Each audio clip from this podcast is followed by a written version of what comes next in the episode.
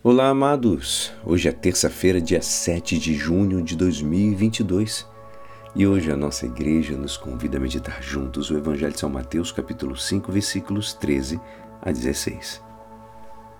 Naquele tempo disse Jesus aos seus discípulos: Vós sois o sal da terra. Ora, se o sal se tornar insosso, para que salgaremos? Ele não servirá para mais nada, senão para ser jogado fora e ser pisado pelos homens. Vós sois a luz do mundo. Não pode ficar escondida uma cidade construída sobre um monte.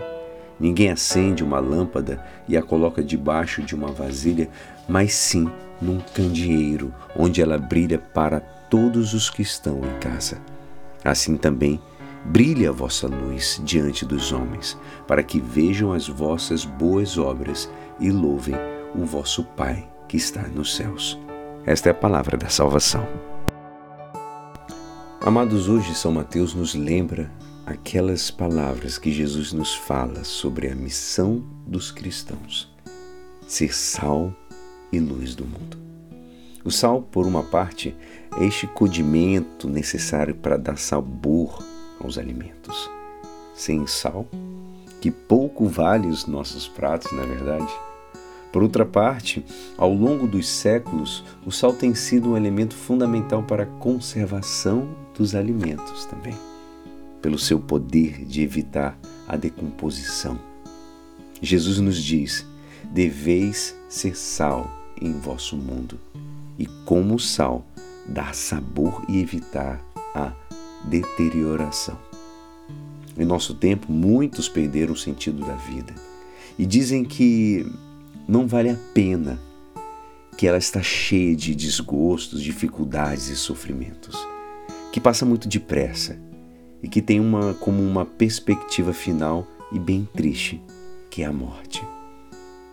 Ele diz: Vós sois o sal da terra. Ora, se o sal perde o seu sabor, com que se salgará?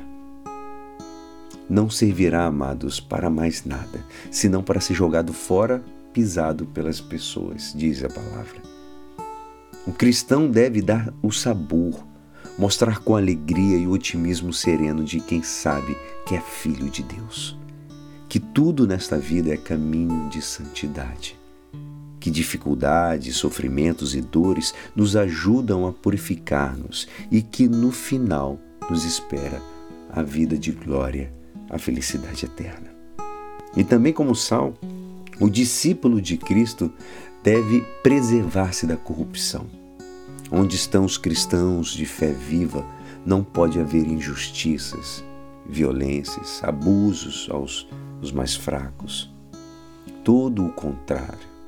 Devemos deixar resplandecer a virtude da caridade com toda a força, a preocupação pelos outros também, a solidariedade, a generosidade.